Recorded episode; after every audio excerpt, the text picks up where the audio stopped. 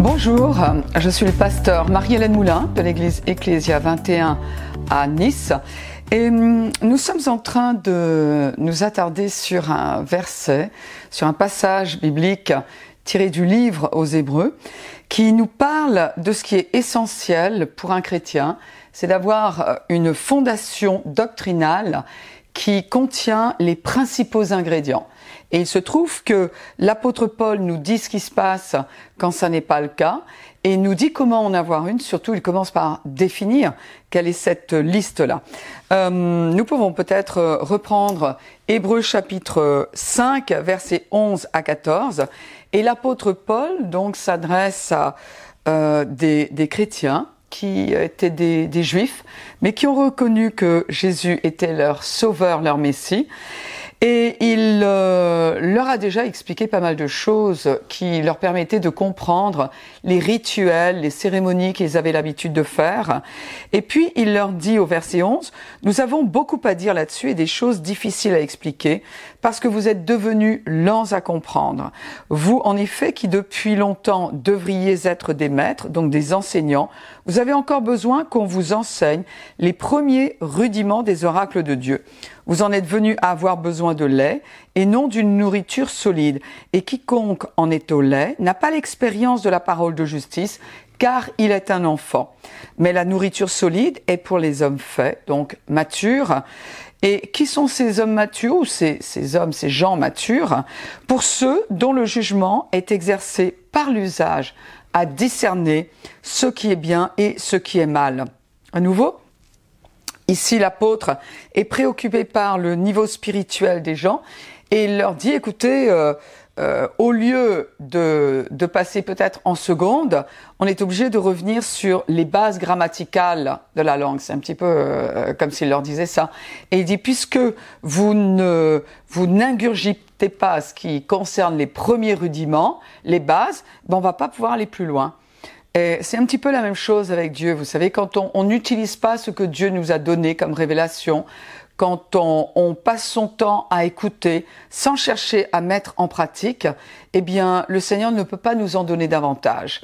Ce qui est assez dramatique parce que, à moins de n'avoir certaines révélations sur certains sujets, peut-être dans cinq ans, euh, si je ne fais pas quelque chose avec ce que j'ai aujourd'hui, je n'aurai pas ce qui m'attend dans cinq ans. Or, dans cinq ans, il se peut que la révélation dont j'ai besoin m'aidera à sortir de certaines situations ou peut-être contribuera à me donner la sagesse pour aider quelqu'un d'autre. Donc c'est important euh, que nous avancions euh, en pratiquant la parole de Dieu, ce que nous avons compris des Écritures, et puis euh, euh avec ou sans émotion particulière, hein, on n'a pas besoin. Euh, normalement, la parole de Dieu nous dit que quand nous, quand nous l'entendons, elle suscite en nous de la joie. Seulement, il ne faut pas s'arrêter à la joie. Oh, pasteur, tu as bien prêché ce message. Ça, vous savez, on on l'entend. Mais si les gens n'en font rien le lundi, n'en font rien le mardi, n'en font rien euh, jeudi, etc., eh bien, ça ne leur sert à rien. À part la joie momentanée qu'ils ont expliquée, leur vie ne sera pas changée et ne seront pas à même de faire la volonté de Dieu, de remplir leur destinée.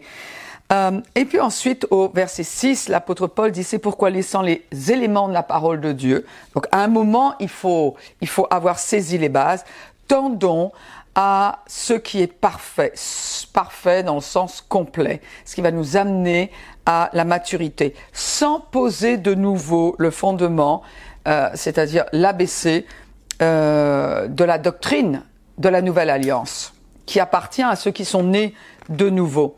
Donc on n'a pas, alors il ne s'agit pas de se débarrasser du fondement, hein, contrairement à ce que peut-être on, pourrait croire, mais il s'agit d'ajouter, certainement de ne pas rester aux premiers rudiments, lesquels sont le renoncement aux œuvres mortes, de la foi en Dieu, de la doctrine des baptêmes, de l'imposition des mains, de la résurrection des morts que nous allons voir aujourd'hui et du jugement éternel. Je vous lis d'autres versions. Ici, il y a une version euh, New, International, New International Readers Version, traduite, dit Laissons donc les simples enseignements sur le Christ, grandissons en tant que croyants, ne recommençons pas à zéro avec les enseignements de base, Ils nous ont enseigné que nous devons nous détourner des choses qui conduisent à la mort. Ils nous ont enseigné que nous devons avoir la foi en Dieu ils nous ont enseigné les différents types de baptême. Ils nous ont appris à imposer les mains aux gens. Ils nous ont appris que les gens ressusciteront d'entre les morts. Ils nous ont appris que Dieu jugera le monde. Et ils nous ont appris que ce qu'il décide sera éternel. Si Dieu le permet, nous irons au-delà de ces enseignements et nous grandirons. God's Word Translation, traduite, cette version dit, dans cette optique, donc c'est Hébreux 6, 2. Dans cette optique, nous devrions cesser de passer en revue les vérités élémentaires sur le Christ et passer à des sujets destinés à des personnes plus mûres. Nous ne devrions pas répéter les principes de base sur le fait de se détourner des choses inutiles que nous avons faites et les principes de base sur la foi en Dieu. Nous ne devons pas répéter les enseignements de base sur les sujets tels que les baptêmes, la mise à part des personnes pour les tâches sacrées, le retour à la vie des morts et le jugement éternel si Dieu le permet, nous le ferons. Et enfin, une autre version The Message. Alors, allons-y. Laissons les exercices de peinture au doigt pour le Christ, sur le Christ. Je répète. Alors, allons-y. Laissons les exercices de peinture au doigt sur le Christ de niveau maternel et attaquons-nous à la grande œuvre d'art. Grandissez en Christ. Les vérités fondamentales de base sont en place tourner le dos au salut par auto-assistance et se tourner en toute confiance vers Dieu, les instructions du baptême, l'imposition des mains, la résurrection des morts, le jugement éternel, Dieu nous aidant, nous resterons fidèles à tout cela, mais il y a tellement plus, continuons. Alors, nous allons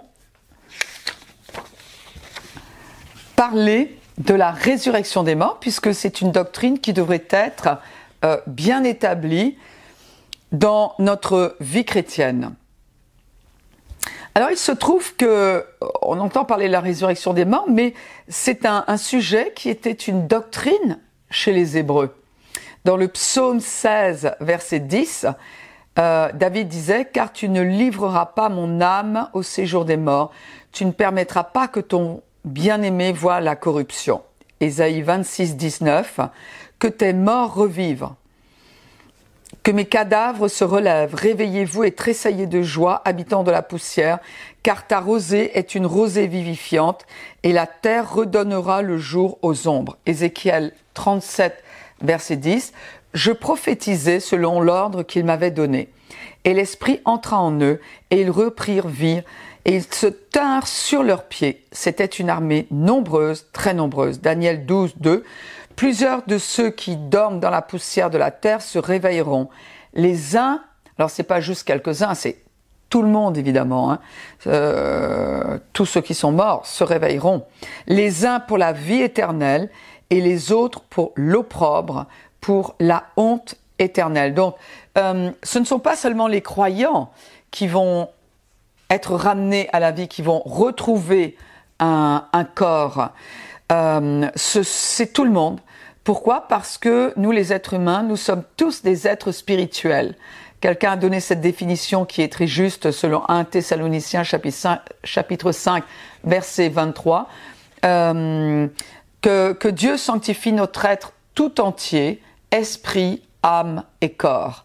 Donc l'être humain est un être tripartite, c'est un être spirituel qui a une âme, l'âme étant le siège de la volonté, des émotions et de l'intelligence, et qui habite dans un corps.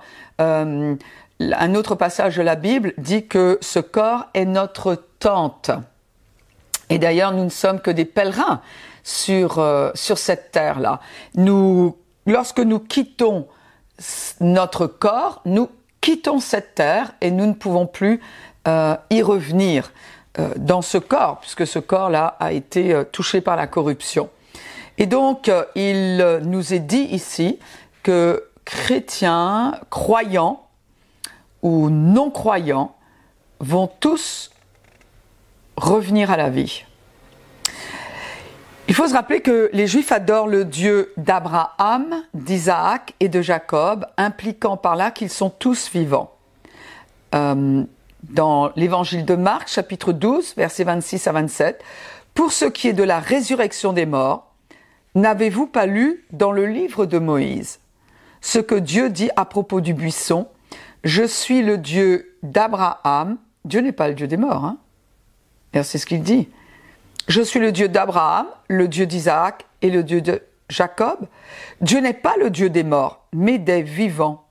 Vous êtes grandement dans l'erreur. Euh, c'est ce que Jésus finit par leur dire. Il dit, si Dieu s'est présenté à Moïse en disant je suis le Dieu d'Abraham, d'Isaac et de Jacob, eh bien c'est parce qu'ils sont vivants. D'ailleurs, combien j'ai hâte de les rencontrer, parce que Dieu n'est pas le Dieu des morts. Notre Dieu n'est pas mort et Dieu n'est pas le Dieu des morts. Dans Luc chapitre 20, verset 37-38, euh, c'est un, passage parallèle, que les morts ressuscitent, c'est ce que Moïse a fait connaître quand, à propos du buisson, il appelle le Seigneur le Dieu d'Abraham, le Dieu d'Isaac et le Dieu de Jacob. Or, Dieu n'est pas Dieu des morts, mais des vivants, car pour lui, tous sont vivants. Et vous vous rappelez de, de Martha, il y avait Marie et Marthe qui avaient euh, fait appeler Jésus parce que leur frère Lazare euh, était sur le point de mourir. Et puis finalement il meurt, Jésus arrive plus tard et elles sont déçues, elles sont déçues et elles disent, mais dis Seigneur, si tu étais arrivé plus tôt, eh bien, il serait pas mort.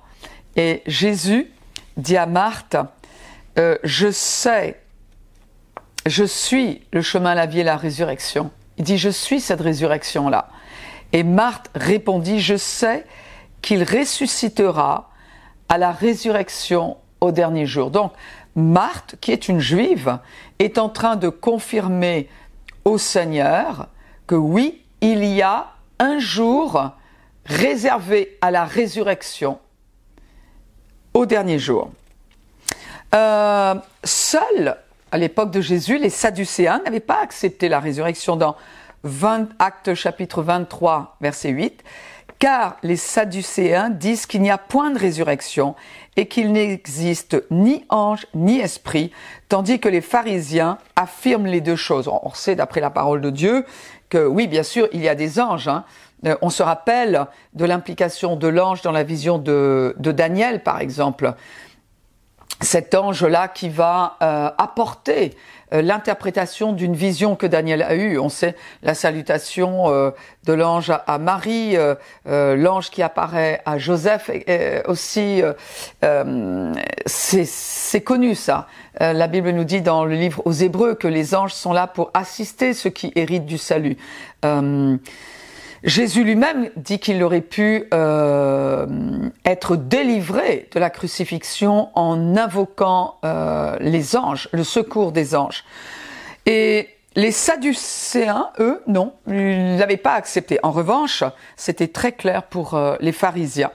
La résurrection des morts, tout comme fait partie de la doctrine de l'ancienne alliance, fait partie de la doctrine de la nouvelle alliance la résurrection des morts doit être euh, quelque chose d'établi dans notre liste des doctrines qui, qui constituent les premiers rudiments des oracles de Christ. Euh, c'est une euh, croyance fondamentale du christianisme que la résurrection des morts.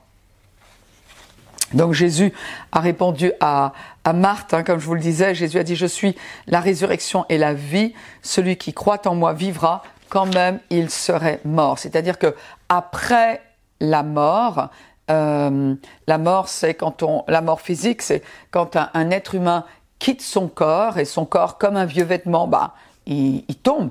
Euh, Jacques nous le dit clairement, mais euh, ça, ne serait-ce que par expérience, si on a connu des personnes qui sont décédées dans notre entourage, quand quelqu'un quitte son corps, il, euh, le corps tombe parce que euh, c'est l'esprit, c'est la personne qui est dans le corps qui donne la vie à son corps, comme une main dans un gant, le gant bouge pendant qu'il y a la main. Si la main se retire, le gant tombe. Il, n'a plus aucune vie en lui. C'est exactement ce qui se passe quand nous quittons notre corps les, les apôtres, mais ça veut dire que la vie continue puisque l'être humain étant un être spirituel, esprit, âme et corps, l'être humain étant un être spirituel, un être spirituel est éternel. Et c'est pour ça que nous devons choisir où nous allons passer l'éternité, avec Christ ou sans Christ.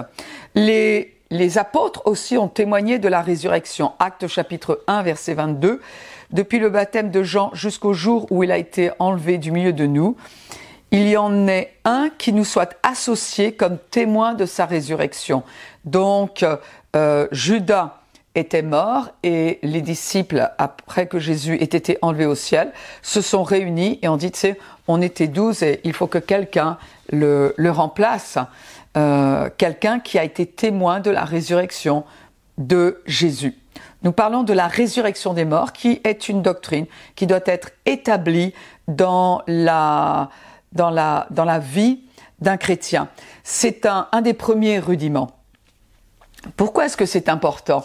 Parce que d'abord, cela nous donne la conscience de vivre avec euh, le, le, fait de, de vivre pour l'éternité. C'est quelque chose qui nous sensibilise à la volonté de Dieu, qui nous rappelle que on va vivre euh, pour l'éternité avec le Seigneur et qui euh, également nous donne de, de mesurer l'importance du grand mandat quand Jésus a dit allez faites de tous les disciples, allez par toutes les nations et faites des disciples. Euh, cela nous rappelle que oui, il va y avoir une résurrection des morts et, et la Bible nous dit certains vont ressusciter pour la vie éternelle. Euh, ceux qui ont accepté Jésus, tandis que d'autres vont ressusciter, mais ce sera pour la honte. La honte éternelle, la honte d'avoir rejeté celui qui pouvait les sauver. La honte de n'avoir pas cru à, l'évidence de la croix, au pardon des péchés. Donc, euh, quand, on, quand cette doctrine-là a sa place, la place qu'elle mérite euh, dans, notre, dans notre vie chrétienne, eh bien, notre vie chrétienne a un autre poids. Euh, Acte 2, chapitre 32, les disciples disent, c'est ce Jésus que Dieu a ressuscité. Et ils ajoutent, nous en sommes tous témoins. Acte chapitre 4, verset 10. Sachez-le tous et que le peuple d'Israël le sache, c'est par le nom de Jésus-Christ de Nazareth que vous avez été crucifié, que vous avez crucifié et que Dieu a ressuscité des morts. C'est par lui que cet homme se présente en pleine santé devant vous. Alors, n'accusons pas les Juifs d'avoir tué Jésus, parce que Jésus n'a été tué par personne, dans le sens qu'il a livré sa vie, et la Bible dit pour tous. Les Romains ont participé à sa mort, c'est-à-dire les non-Juifs et les Juifs également. Donc, euh, ne faisons pas preuve euh, d'un antisémitisme euh, qui, qui, crée énormément de confusion et surtout qui fait beaucoup de tort à celui qui, qui l'entretient. Mais la Bible nous dit que Dieu a ressuscité Jésus d'entre les morts. Acte chapitre 5. Euh, certains disent oui, mais comment tu le sais? D'abord parce que c'est écrit et c'est écrit parce qu'il y a euh, euh, plus de 500 personnes qui euh, ont vu Jésus en plus de ses disciples. Même aujourd'hui, il y a des personnes qui ont, vu Jésus également. Acte chapitre 5, verset 30, le Dieu de nos pères a ressuscité Jésus. Acte 11, 35, des femmes recouvrèrent leur mort par la résurrection. Euh, et aujourd'hui encore, on a entendu des gens euh, qui, euh, qui étaient morts et qui sont revenus à la vie. Là, on parle de la résurrection au dernier jour. Acte chapitre 24, versets 14 et 15, ceci dit, en attendant la résurrection des morts, quand euh, quelqu'un meurt, nous pouvons prier euh, pour que cette personne ressuscite des morts. Euh, évidemment que si cette personne a 92 ans ou 120 ans, bon, euh, laissons-la partir, surtout si elle est partie dans la gloire, mais s'il s'agit de quelqu'un, euh, c'est une promesse que nous avons de, de prier et de, de croire que euh, Dieu va ressusciter, va ramener un, un mort à la vie. Quelqu'un qui a quitté son corps brutalement, quelle que soit la raison. Mais en tout cas, oui, Dieu nous a donné, euh, nous a dit qu'il voulait que nous soyons rassasiés de longs jours. Quelquefois, les gens disent il, a donné 87 ans. Non, la Bible nous dit il a donné 80, euh, 87 ans. Pourquoi? Pour les rebelles, Mais euh, après, après le déluge, Dieu a donné 120 ans à l'être humain. Quand nous avons perdu l'éternité parce que Dieu a fait barrage, il a mis, il a mis un frein, euh, de manière à ce que nous ayons le temps de choisir où nous voulons passer l'éternité. Et donc, le, ce temps-là, c'est avant que nous quittions ce corps, avant que nous quittions cette terre. Euh, mais il, il le dit à plusieurs reprises, hein, qu'il veut que nous soyons rassasiés de longs jours, c'est-à-dire que nous quittions cette terre une fois que l'on dise oh là là, je n'en peux plus. ça j'ai tellement vécu, j'ai sur cette terre, j'ai fait ce que j'avais à faire, je suis rassasié, j'ai vu mes enfants, j'ai vu mes petits-enfants, j'ai fait la volonté de Dieu. Et allez, grosso modo, je n'ai plus rien à faire ici. Et l'apôtre Paul dit qu'il il a choisi il a choisi, il était arrivé à un stade où il dit je, je, dois choisir. Ou bien je reste pour vous, ou alors, euh, eh bien, je pars parce que euh, justement, mourir est un gain. Et il explique, mourir, c'est être avec Christ pour un croyant né de nouveau. Euh, en tout cas, ce que l'on sait, c'est que de toute façon, il y aura au dernier jour la résurrection des morts. Entre-temps, il y en aura d'autres, mais en tout cas, c'est du principe même de la résurrection des morts.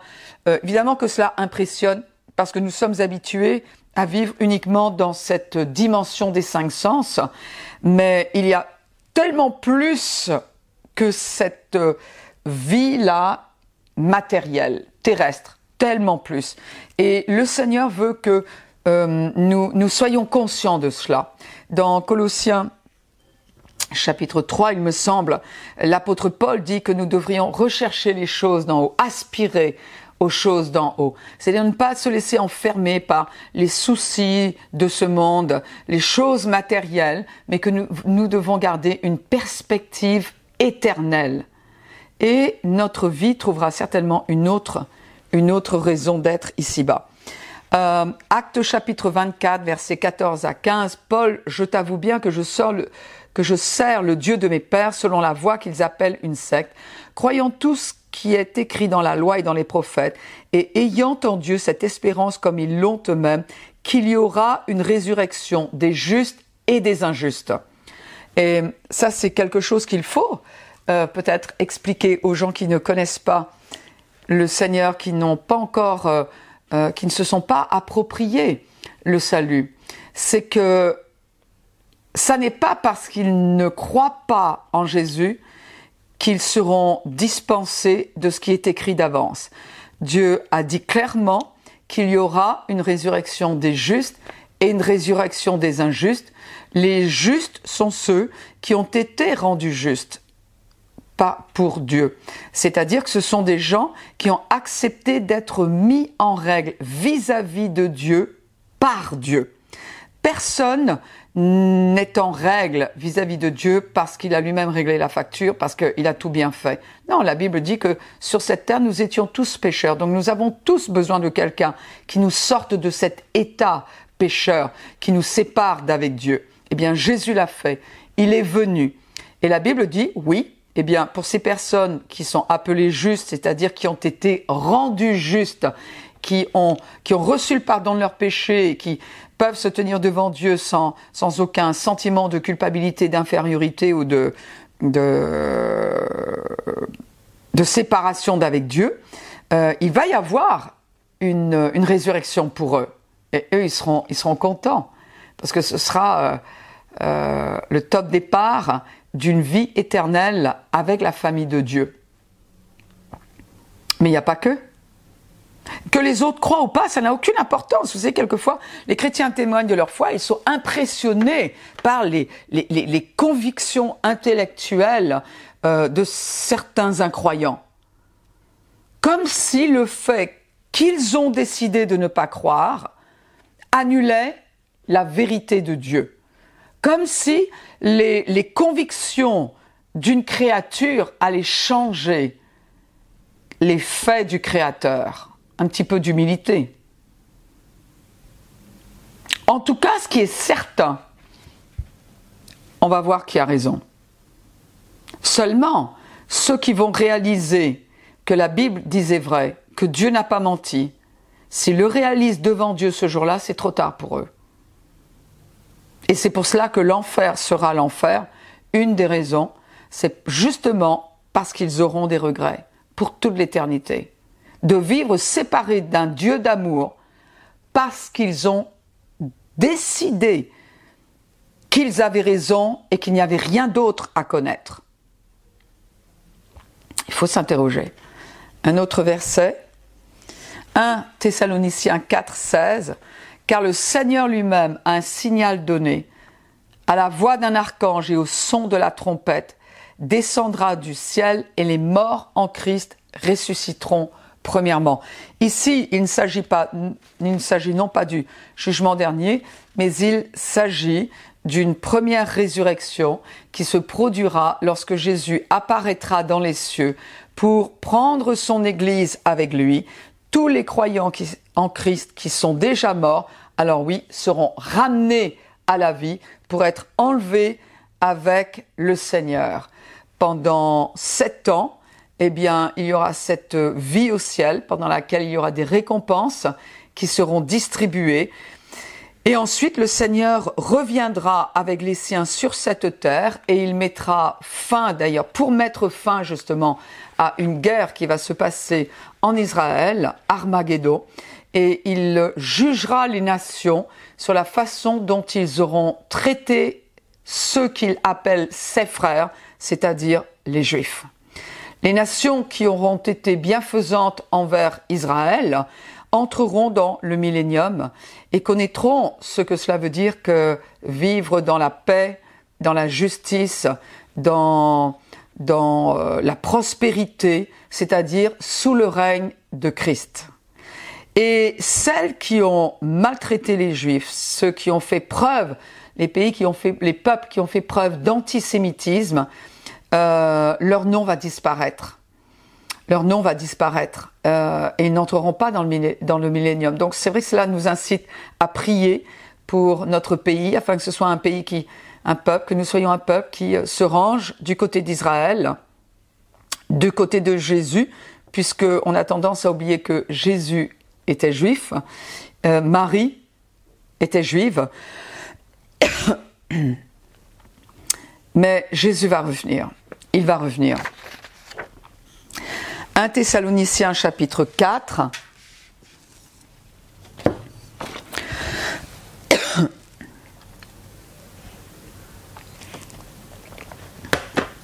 Verset 16.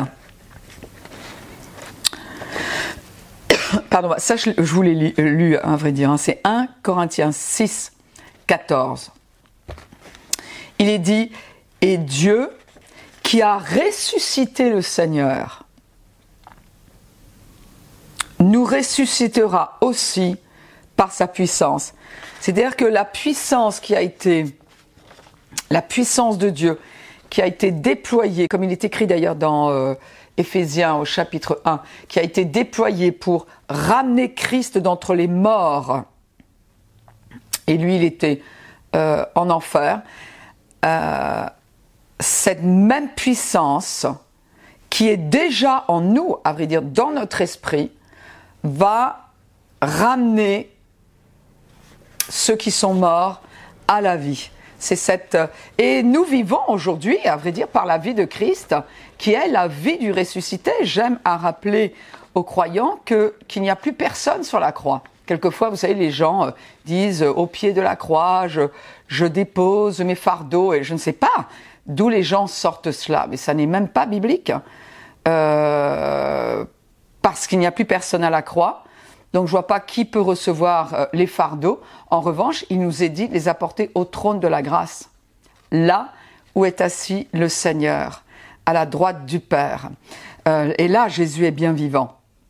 Et euh, nous avons cette position en lui également, une position de, de règne. En tout cas, il y a un avenir glorieux pour ceux qui ont accepté le Seigneur Jésus, et il y a une résurrection des morts promise pour tous, croyants, pas croyants, vous allez vivre pour l'éternité. Mais si vous le découvrez trop tard, ce sera pour l'éternité. Si vous le découvrez le jour de la résurrection, ce sera pour l'éternité. Mais en tout cas, aujourd'hui, vous pouvez vivre dès à présent avec la vie du ressuscité en vous, celle qui a la puissance de changer votre cœur. Si aujourd'hui vous acceptez que ce que Jésus a fait à la croix quand il a porté vos péchés, c'était pour vous épargner un châtiment éternel qui est une séparation d'avec Dieu. Moi, je vous invite à, recevoir le pardon de vos péchés maintenant. Je vous invite à, accepter que Jésus soit celui qui vous sauve et que ce même Jésus vous donne sa vie, sa vie de ressuscité, qui est une vie de puissance, qui fera que le jour de la résurrection des morts, eh vous ressusciterez pour la vie éternelle et non pas pour la honte et l'opprobre éternel. À vous de choisir. Est-ce que vous voulez bien répéter cette prière après moi, à condition bien évidemment que chaque mot ait du sens pour vous. Sinon, ne dites rien. Mais en tout cas, réfléchissez à, ce que vous venez d'entendre. Et puis, si vous êtes déjà né de nouveau, alors vous n'avez pas besoin de répéter cette prière 150 fois. Hein. La première fois était la bonne si vous l'avez faite du cœur et euh, sciemment. Mais en, revanche, peut-être, méditez davantage sur la résurrection des morts, surtout si vous avez peur de la mort. Il est, il est essentiel que cet, cet élément soit bien ancré dans votre doctrine chrétienne. Prions. Père, j'ai entendu du choix que j'ai à faire euh, pour, euh, en ce qui, pour ce qui concerne mon éternité. J'ai réalisé que je vais vivre éternellement, mais ce sera avec Dieu ou sans Dieu. Euh, puisque j'ai appris ce que mon Dieu, ce que Dieu a fait pour toute l'humanité afin de nous assurer une place éternelle auprès de lui. Euh, j'ai appris que Jésus était celui qui, par son sacrifice, m'offrait la réconciliation avec Dieu. Eh bien, eh bien, j'accepte cette réconciliation, mon Dieu. Je l'accepte. Je t'avais rien demandé. Euh, je ne savais même pas de quoi j'avais besoin. Mais il est certain que maintenant que je sais que j'ai besoin d'être sauvé de cette séparation éternelle, euh, et je ne peux pas me sauver moi-même, je, ne peux pas me réconcilier avec toi-même, il a fallu que tu me réconcilies avec toi-même, Père. Tu l'as fait en Jésus. Et je te suis reconnaissant, reconnaissante de l'avoir fait. Aujourd'hui, j'appelle Jésus-Christ comme mon Seigneur et Sauveur. Je reçois le pardon des péchés qui m'a été acquis il y a 2000 ans. C'était pour mes péchés que tu es mort, Seigneur. Pour mes péchés. Tu as été en enfer à ma place. Tu as été séparé d'avec Dieu, le Père, à ma place. Afin que moi je ne le sois pas. Merci d'avoir payé ce prix. Merci de m'épargner un enfer éternel. Et merci, merci de m'avoir révélé ces vérités. Je reçois, je reçois cette vie éternelle qui fait de moi une nouvelle créature dès à présent. Et je suis ravi à l'idée de passer l'éternité dans la famille de Dieu, œuvrant au projet du Père, dans le nom de Jésus. Amen. Si vous avez fait cette prière euh, ou que vous avez une expérience quelconque en Dieu au cours de cet enseignement, euh, s'il vous plaît, faites-le nous savoir en écrivant à ek21.org. Et si vous n'avez pas de Bible, nous serions très heureux de vous en offrir une. Donc laissez-nous vos coordonnées et c'est ce que nous ferons. Que Dieu vous bénisse. À très bientôt puisqu'il nous reste un enseignement.